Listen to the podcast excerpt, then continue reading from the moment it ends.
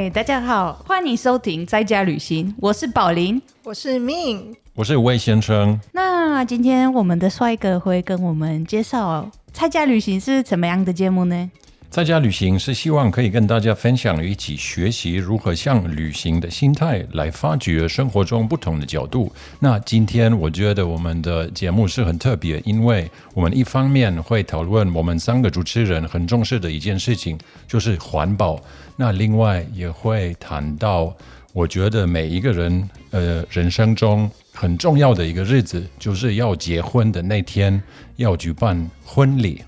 那是很浪漫的事情，或是是很烦的事情，你们觉得呢？我觉得是一个非常浪漫，但是也会让你觉得很麻烦，因为你要准备很多东西。对啊，而且我觉得除了麻烦之外，让我当初其实最不想要办，就是因为我跟魏先生是没有办婚礼的。那我们当初不想办，是因为觉得很不环保，对，浪费很多资源，然后就会觉得说，哎，把所有人都抠过来，然后嘞。对啊，一个晚上很多东西，很多一次性的东西，浪费很多资源，这样子。对啊，对。然后那个时候没想到，其实也有也有办法可以的选择。对对，所以呢，我们今天呢，就是从宝林这边挖到了这个宝，也就是说，我们今天请到了一位做了婚礼顾问八年的 Sylvia。他呢，除了是一位优秀并且专业的婚礼顾问之外呢，他最特别的地方是什么？就是他在这几年呢，一步一步的、慢慢的，希望能够提供给想要结婚的新人，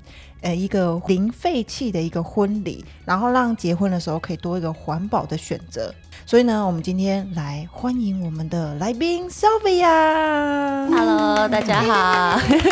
好，耶，大家好，我是 Sylvia。那我现在的职业是婚礼顾问。那婚礼顾问他基本上就是协助新人从零到有，要怎么规划一场属于你自己的婚礼。那当然，这个中间，因为现在新人可能需要很多呃有个人特色的东西、专业度的东西，然后所以我们会依照这个角度，然后在控制预算、控制时间的状况下，然后一步一步带领我们的客人完成他心目中的婚礼，这样子。好，那其实我蛮好奇的是，因为身为一个台湾人，我对于婚礼顾问这个东西是很陌生的，就感觉好像只有在电影里面或者是美剧里面才会出现的。所以我想知道说，哎，你当初是呃什么样子的情况，然后何时开始接触这个婚礼顾问？这个行业呢，嗯，这个还蛮特别的。就是我小时候，大概国中的时候，我看了在家看了一个 TLC 的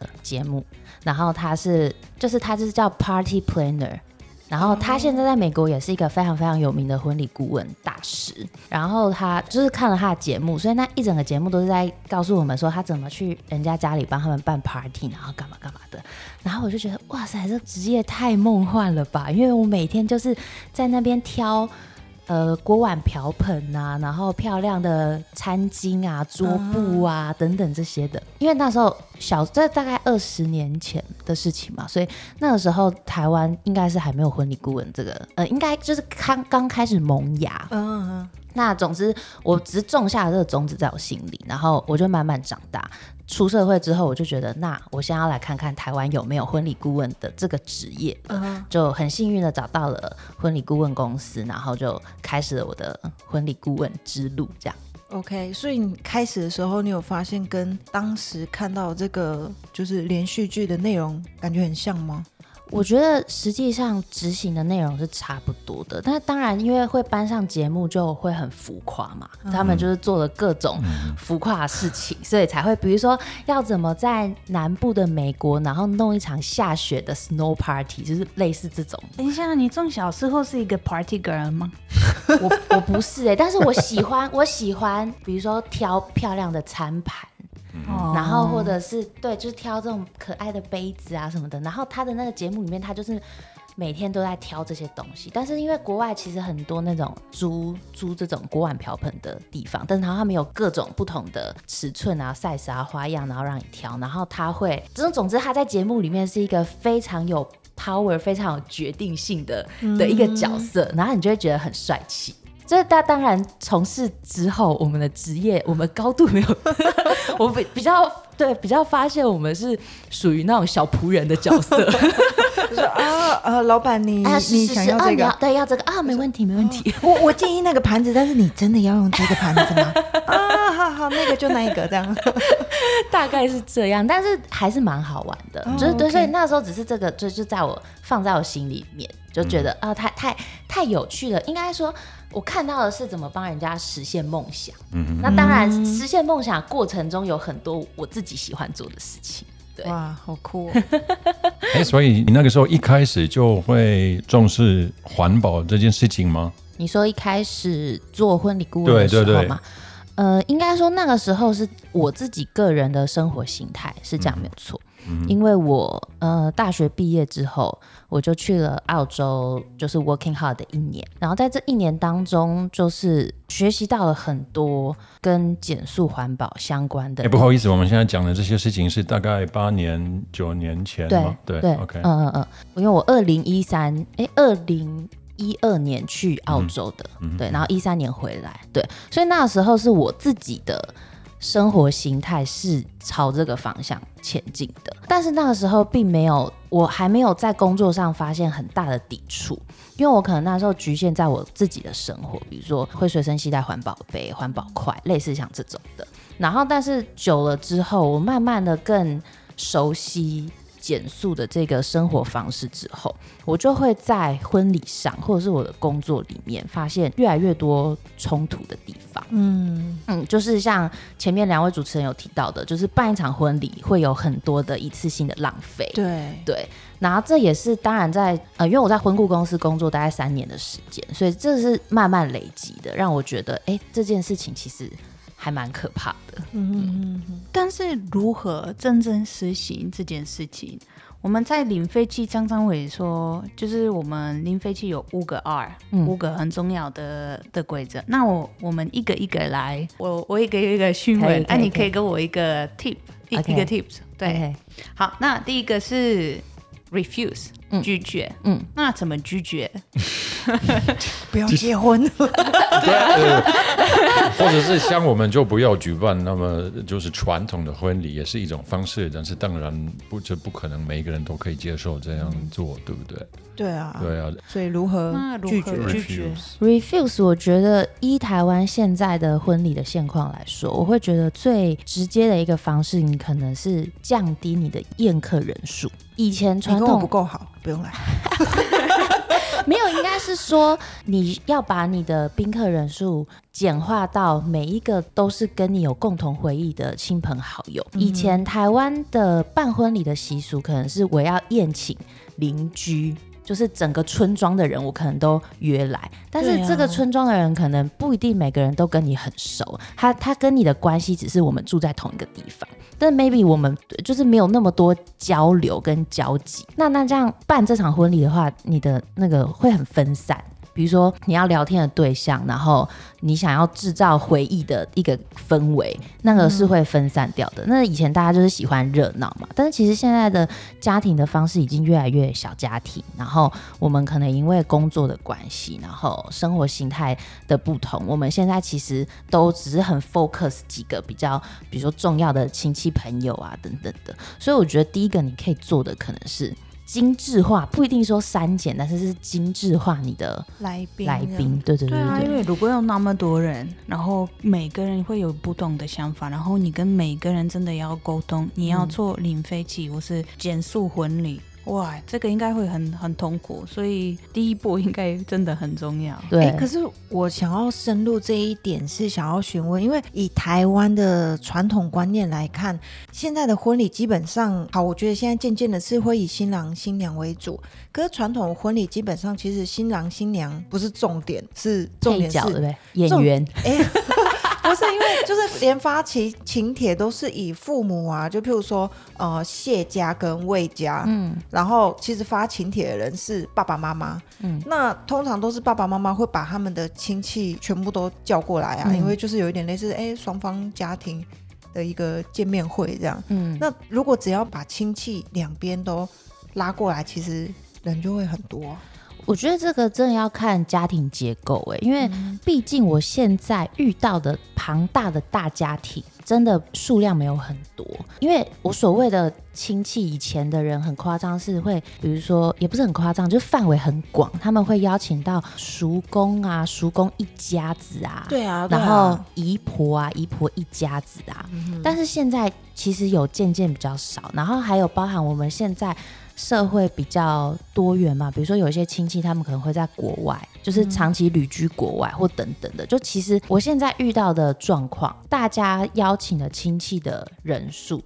是的确有在减少减少，但是亲戚就是嗯，撇除亲戚来说好了，以前会很多人是会邀请，比如说生意上的伙伴、同事。然后把它变成一个很公开的活动，有一点像是尾牙，类似尾牙的感觉。对，但其实现在很多人都不太想要做这样子的铺张，就是所以他可能会，比如说我的生意伙伴，我可能就就不会邀请，我真的就是邀请我非常非常 close 的朋友或是亲戚这样子。哦，那我现在以你的经验。多少人算是多？就一百位已经算是很大吗？还是现在在台湾一百位其实还算少。哦，对啊，一百位只有十桌哎，然后通常他们请就是桌数都是用可能五十桌、一百桌在看的。嗯，现在现在啦，最普遍的一个就是 average 的数量大概在二十五到三十五桌。对，但是这已经真的已经算少了。最一开始我入行的时候，随随便便都是八十桌起跳，嗯，然后那真的是整个村庄，就是这些只是亲人跟朋友，不包含什么乐团什么的，没没没没没，就是只有只有对邀请的人而已，对，就是你从台湾大道一段到七段的人，全部都可以起来，全部吃起来，对。那回到减速，下一个 reduce 减少。OK，呃，reduce 的部分的话，一开始我会先用布置的方向着手，就是一开始我进去公司的时候，每一场婚礼我们都会用到很大很大的输出背板，或者是帆布啊等等，就真的很像一个造势晚会的那种现场，你必须要做很多的这种的布置。那现在慢慢的商业形态有在改变，那我现在会告诉我的新人说，我们可以做减速的布置。那一来是你做减速布置，我们会用到很多是可以，比如说木质的素材，然后或者是可以重复使用的素材。那它的独特性相对也比较高。比如说现在外面我们看到十场婚礼，有九场它全部都是用输出的背板，但是有一场它是用减速的方式去做，那它的吸睛的程度一定就不一样。嗯，所以其实一开始新人还蛮可以接受，因为现在婚礼越来越精致，大家愿意花这个钱，他一定想要有一点独特性，对，所以就在独特性上有达到新人的要求，对，所以这 reduce 的部分，我目前就是以布置的方面着手这样子。嗯，那 reuse 重复使用，OK，reuse 的话，就像我前面说到，我们很多布置的东西是可以重复使用的。对，那因为婚礼上，如果是以礼俗的方面来说的话，有很多东西大家对于重复使用会有一些忌讳，因为他觉得会是重婚的感觉，你不能对。但其实现在重婚是什么意思？再再再一次结婚，remarry 了。对，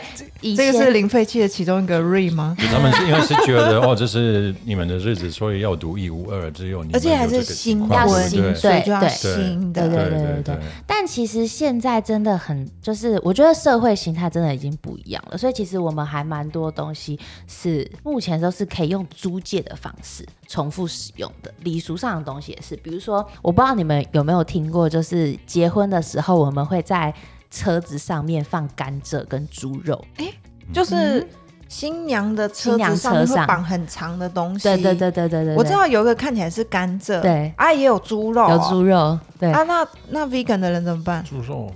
哦啊啊，为什么要放 vegan？你可以放素猪肉吗？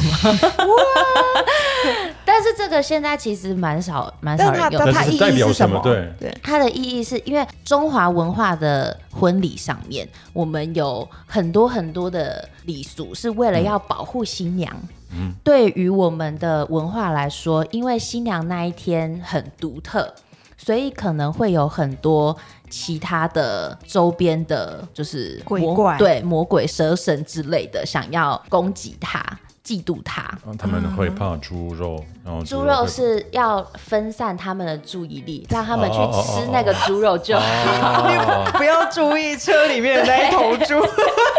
注意车上面就好。对，其实礼俗还蛮好玩。如果真的要认真讲礼俗，又要另外另外开，对对对对对，因为其实以礼俗上来说，还有很多是过关斩将。就是闯关的感觉，但是实际上真的礼俗的故事由来是这样子的，就是男生设下一个一个陷阱，然后让女生一个一个去破解。对哦，我以为是男生设下一个一个陷阱，让女生一个一个慢慢踏入。对，所以这这就还蛮好玩的。但是这个以以前是真的用真正的甘蔗，然后新鲜的猪肉，但那猪肉到之后就已经不能吃啊，因为它在外面已经风吹雨打日晒一整天。但是现在其实很大家就是都市里面已经找不到新鲜的甘蔗，然后现在大家都开很豪车，那他又怕这个甘蔗会刮到他的车啊 等等之类，所以其实现在我们这种礼俗的用品已经有很多替代的，是可以租借的。对，那当然我们会把它弄的，就是还是让它维持的崭新度是有的嘛，就不会让你看起来很破旧。所以它是有点类似假的，就对。对，它是会是塑胶的，哦，OK，橡呃对，塑胶橡胶制的一个产品。猪猪也是吗？猪肉也是，就长得像猪肉的一个，就像玩具。哦，对，这样鬼神应该会看得出来吧？想骗我？对，鬼神可能会不爽，不高兴，居然拿假东西来给我吃。对，好了好了，下一个是什么？下一个 recycle 回收 Recycle OK，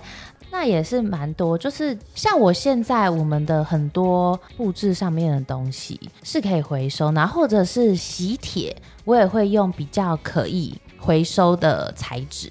比如说它可以是纯棉花的。纸张，然后大豆油墨的印刷，就是在这个让这些可以回收的东西，我们会在本质上让它比较 OK 被回收。嗯，那其实你现在如果在饭店里面办婚礼的话，你比较不会遇到太多回收的问题。因为饭店里面他会帮你把垃圾这些都做好，但是如果你我们今天遇到的是外汇的话，就是我们在户外的那种办桌，就会遇到很多回收的问题。所以其实我每一次只要遇到户外婚礼，我就会拜托厨师的团队，然后跟服务的团队一定要做好垃圾回收，因为在以前的外汇是没有人会做这件事情。就是那一天的饮料啊，跟什么，就是大家就是会全部都收集成装在黑色垃圾袋里面，然后直接丢掉。哦所以厨余也没有去做好回收的部分，这样。呃，对，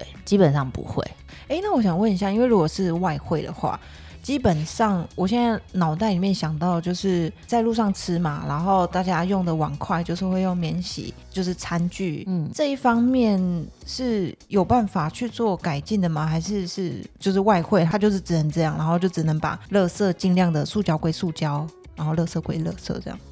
这个有一大部分是可以，现在是可以做到的。比如说，我们现在的外汇，应该说现在新人选择外汇的方向，他们希望可以吃好一点，嗯然后花费比较不要那么高，跟饭店比起来。所以它其实你请外汇跟饭店，它中间的 range 有很多是可以去做调整的。所以我们也会跟新人沟通说，诶，我们今天虽然请外汇，但是我们的碗筷可以使用是非一次性的。然后这个原因呢，基本上我不会跟他说，因为这样比较环保，他可能会觉得，呃，这跟跟我有什么关系？如果你跟我说，我就会考虑一下。对，但是这是目前就是真的非常注重环保，尤其是长辈可能很少，所以我必须用他们听得懂的方式跟他们沟通。所以我会跟他们说，哎、我们今天如果用陶瓷的碗盘，哦。然后这些餐具。我们看起来其实呈现的效果是会比较精致的，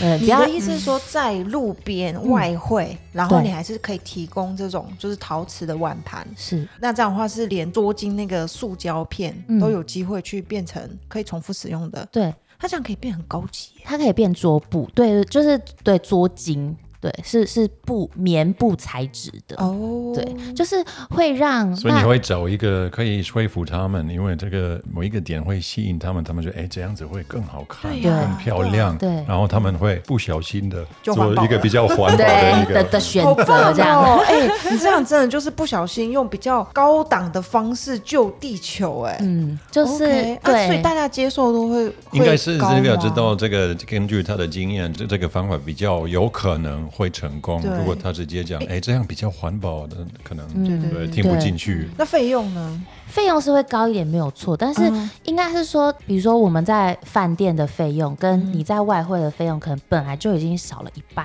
了。哦，然后差这么多，对，那这些租借的费用放上去，它可能就是再多个一个部分，但是总体加起来，他们可能会觉得，哎，还是比在饭店的来的划算。嗯，对这个有然后 bingo 到，对好，我们可以办。对，就像包含布置也是，一开始也是会跟他们说，其实你们这样的方式看起来是会比较特别的，那大家接受度就会提高一些。对，那当然有时候还是要看每个新人他们的预算不同。对，但是我觉得碗筷这件事情是大家已经很可以接受的，甚至有时候主家会自己跟我要求说，哎、我们不要用那个塑胶碗筷，因为看起来会很便宜对呀、对对啊对对对，而且因为毕竟婚礼的价格就是会比较高。同一个厨师他们出餐来说，婚礼的就是一桌婚礼的费用跟另外一桌尾牙的费用，婚礼的费用是会比较高的，因为他们在摆盘上面也会比较讲究。哦，但是如果你用塑胶的话，那整个摆盘质感都会掉下来。对，没错。哦，OK OK，那最后一个就是 rot 对飞，但是你干嘛？干嘛干嘛这个？rot 我都不知道，无法想象这个婚礼中可以做什么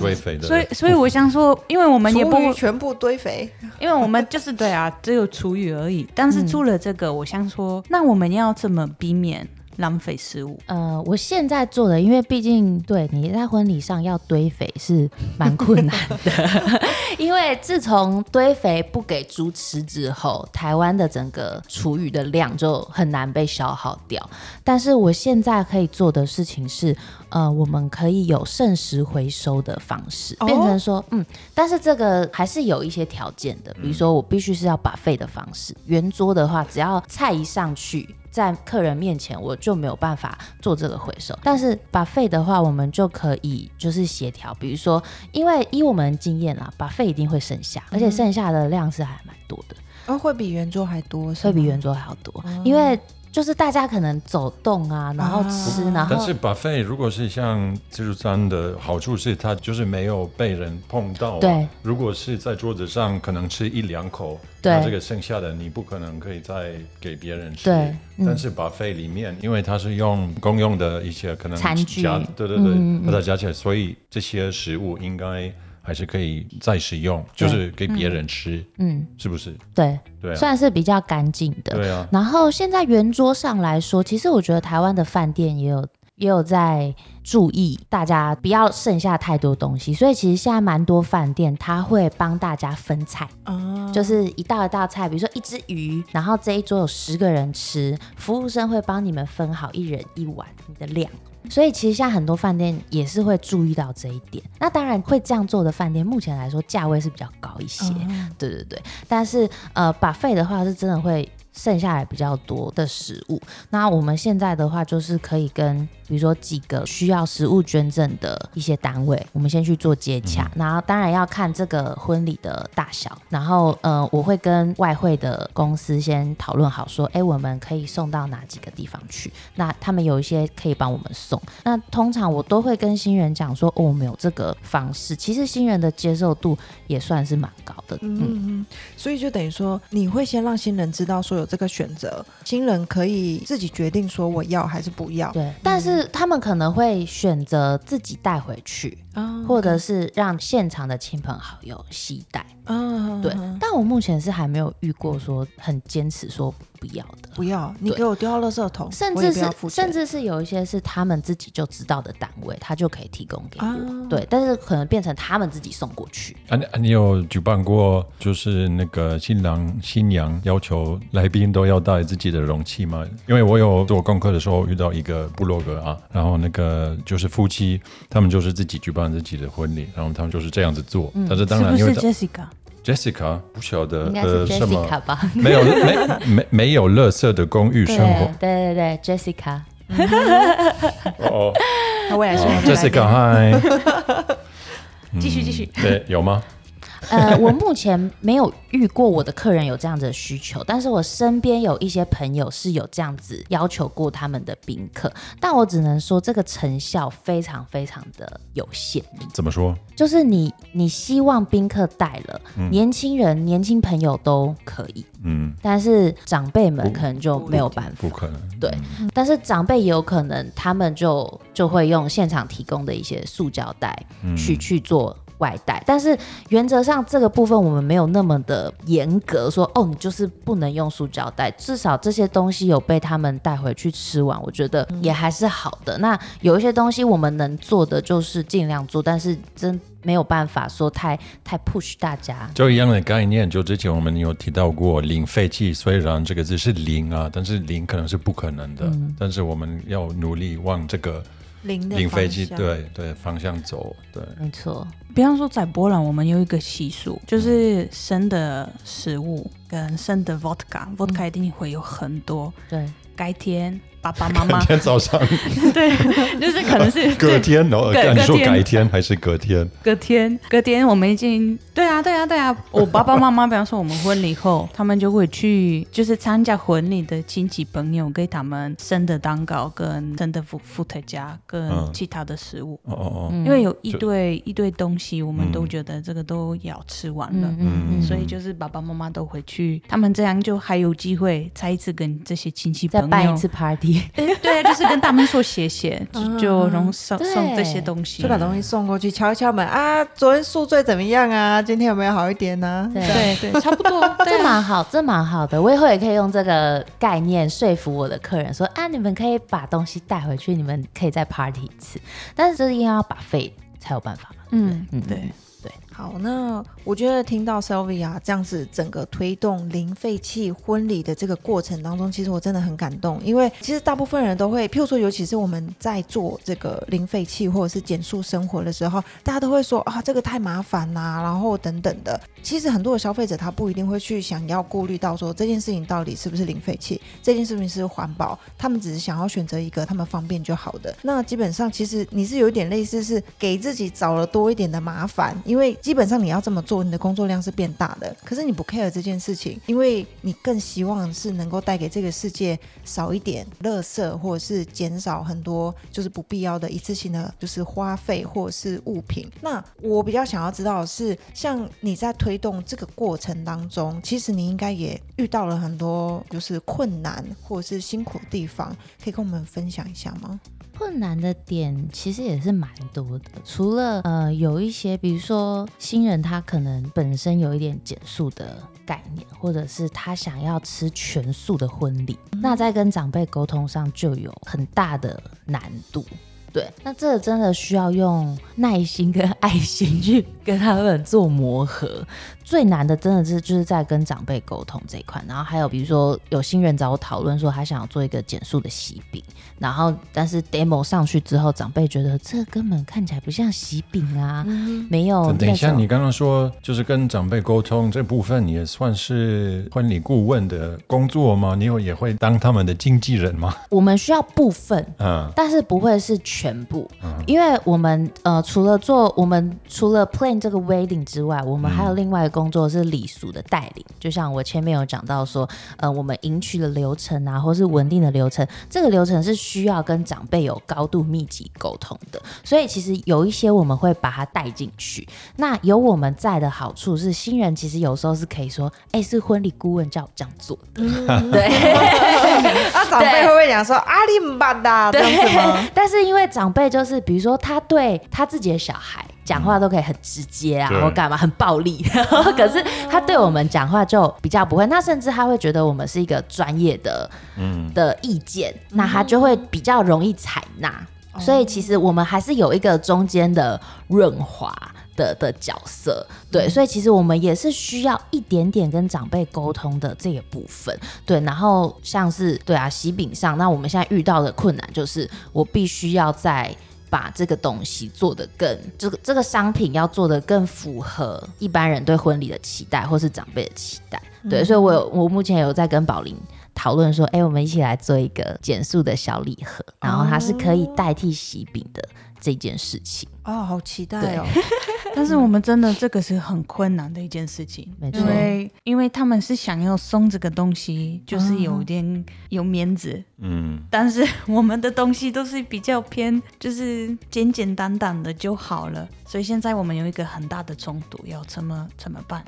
对啊，嗯，我们就是要多方参考，就是要参考线上一些，比如说他们已经推动的还不错的一些有减速背景的一些公司，他们做的产品。嗯，所以就是要让大家送礼的时候很有面子，对，但是呢，这个包装或者是制作的过程，它又要是符合刚刚宝林的五二的 原则，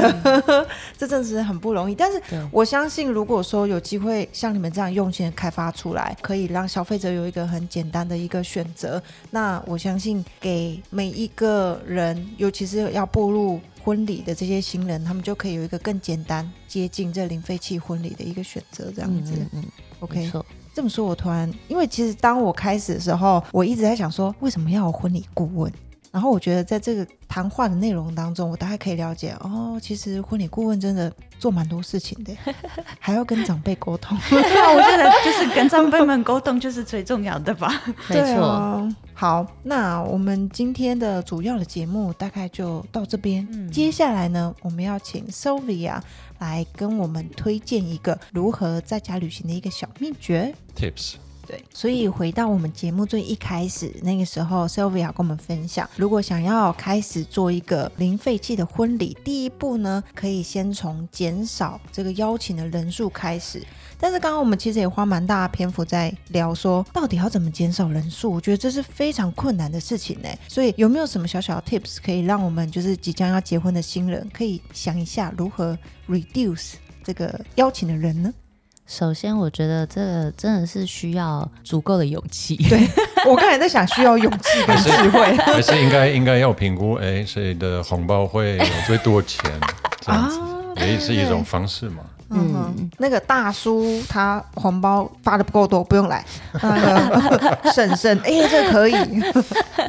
其实我现在遇到蛮多新人，他们哦，以前大家的角度可能是会觉得，哦，我之前有去参加过谁谁谁的婚礼，我有包过红包，所以等到我结婚的时候，我一定要再邀请他们，不管我们中间隔了十年、二十年，到底有没有联络，但是他就是要再邀请这个人把红包拿回来，只是这样子的一个想法而已。但是其实现在越来越多长辈甚至新人，他们不会太在意这样子的事情，因为他们主要是想要 focus 在今天这一天里，他们要足够的开心，然后跟自己的非常非常要好的亲朋好友留下很多的回忆。所以其实我之前真的给过我的新人一个表格，嗯哼，那这个表格上面就是写说，比如说三个月内有联络的，半年内有联络的，然后或者是你大学的同学，然后就是把他一些的他可能从小到大经历的会遇到的一些人的关系图大概先列出来，然后里面会告诉他说哪些人你真的可以邀请，然后哪些人你可以再想一下的，然后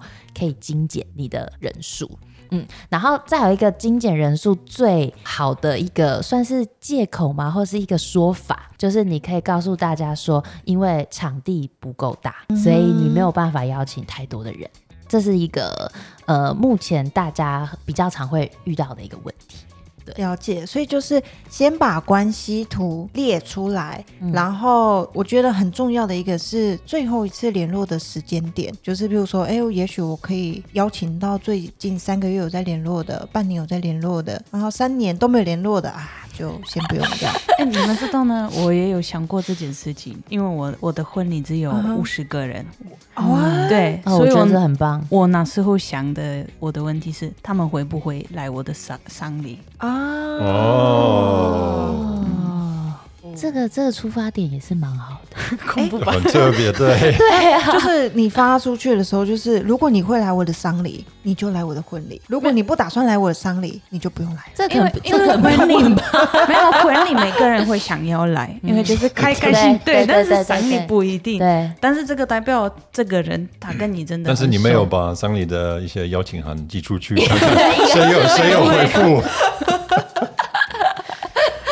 OK，对 好，那我们大概知道，所以这就是 Sylvia 给我们的就是如何减少人数的一个选择，这样子。嗯 OK，好，那我们节目呢，接下来进入到最后一 part，也就是我们的八卦八卦。那今天八卦的部分呢，想问 Sylvia，因为你已经有八年婚礼顾问的经验，那我想说，那么多年一定有一些比较特别的一些事情发生，有没有一些好笑的或者是有趣的故事可以跟我们分享一下？觉得呃有趣有，但对不一定到很好笑，但是是我自己觉得印象很深刻，然后很特别的，就是我有一场婚礼是女方是日本人，然后我们有在一起讨论说做那个喜帖的部分。讨论讨论到最后呢，他跟我说：“哎，那你们这边的餐费要放多少钱上去？”我说：“什么意思？”嗯跟他聊完之后才知道，原来在日本办喜宴，他们会直接把餐价标上去。那这个餐价就是宾客要包的红包的数量，哼，哎、的的哦金额的金额。哎、我觉得这样很好啊。对啊，就是比如说，如果一个位置假装是两千块好了，嗯如果你要来两个人，你就要包四千块这样。对对对然后对，所以但我觉得这很特别。对然后对我来说还蛮对，还蛮有趣的，嗯就是因为我就跟他讲说，哦，我们这里不会把餐费对，不会把餐费放上去，可是我们是四千块，但我们希望你包一万块。所以那个时候是怎么解决？因为他们婚礼是办在台湾，嗯所以我跟他讲这件事情，他可以理解。嗯对对对对，但是我觉得还我对我觉得还不错。你如果就是这样子，然后就可以直接包这个金额，大家不会在那边说，哎、你包的多，我包的少，干嘛的？啊但我觉得蛮有趣的，就是对啊他他很疑惑说，哎、为什么不用不用写餐费？对啊，而且我蛮意外，因为我一直以为日本是一个很含蓄的一个国家，嗯就没想到他这么含蓄的国家，就是想说哦，你要来哦，多少钱你自己有没有？你自己看看。对，反而这件事情在日本不是一件不礼貌的事情，因为反而现在如果这这件事情发生在台湾，大家可能会觉得，哎、你怎么直接跟我要这个钱啊，干嘛的这样？但是其实这在日本就是大家是觉得这是一个很就是没有什么不可以讲的事情。我自己觉得非常 OK。你们 我你们知道为什么吗？因为我我的婚礼我们亏钱了。啊，亏很就不是亏钱，因为就是我们要，其实我们连那个基本的成本都没有拿回来。你知道为什么吗？对，因为你没有邀请我。哦，是哦，啊，再办一次。所以我觉得这样其实是避免很多，就是可能预算上面的一些问题。对啊，可是我觉得这也要看，因为有些婚礼基本上有些人他就是要请客啊，所以他会说拒收红包啊、我不知道你们家是不是有说、嗯哦，比如说男方还是女方拒收红包这样。台台湾现在蛮多人是这样子，就是、啊就是他就是想要真的请客对，就所以说回来，呃，说回来，我们前面讲的，所以你怎么精简你的人数，这些人都是你愿意跟他吃饭，你愿意请客的这这些人，然后大家一起来参加你的人生中很重要的一天。真的，我现在很多很多客人，他们是说不收礼金的，他们就是希望大家一起来开心，然后一天。因为你，我觉得可能在台湾办 party 不是我们那么呃生活上每天都会发生的事情，就是大家没有那么习惯说常常找什么朋友来办一个 party 之类，嗯所以变成说婚礼可能是我的家族长辈或什么，大家可能除了过年之外，可以真的很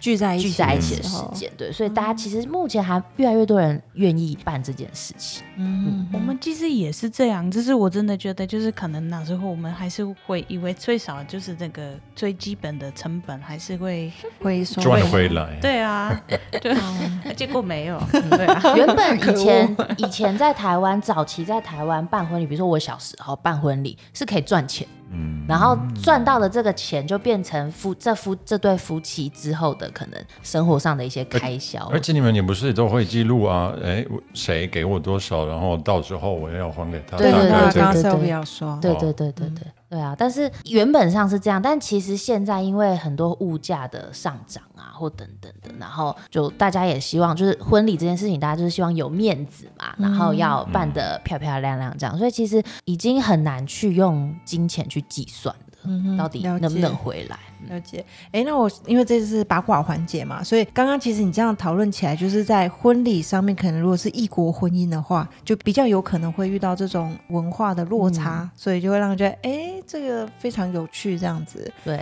对，那我相信这一方面，说不定宝林其实也有蛮多可以分享的。也许我们以后可以开一集来讨论一下宝林的婚礼是不是有一些文化上的冲突，来让我们开开心心一下。好啊，整集的八卦。讲不完了。讲不完，对啊，讲不完是吗？好啊，好，那我们今天节目呢到这里就可以告一个段落，谢谢大家收听，希望你们会喜欢我们为大家准备的节目内容。如果你们喜欢我们今天的的内容，如果你们有任何想法想跟我们聊天的事情，请记得在 IG、FB 或是在呃任何 Podcast 的平台留言给我们。对，我们的 IG 是 Sofa Explorers，FB 的话，你们可以搜寻在家旅行就可以找到我们。然后，如果有人要寄 email 给我们，你们可以寄到 Sofa Explorers at gmail.com。然后，如果现在有人打算即将要结婚的话，要然后要比较环保一点，当然可以找 Sylvia。那我们要怎么样可以找到 Sylvia 呢？呃，Google 上打“忠诚婚礼计划”，忠是中间的忠，城市的城，然后或是你直接打 Midtown Wedding 就可以找到我了。好，那我们今天谢谢 Sylvia 来跟我们分享这么多有关零废弃婚礼的一些经验。那我们今天节目就到这边喽，大家拜拜，下次见哦。拜。拜。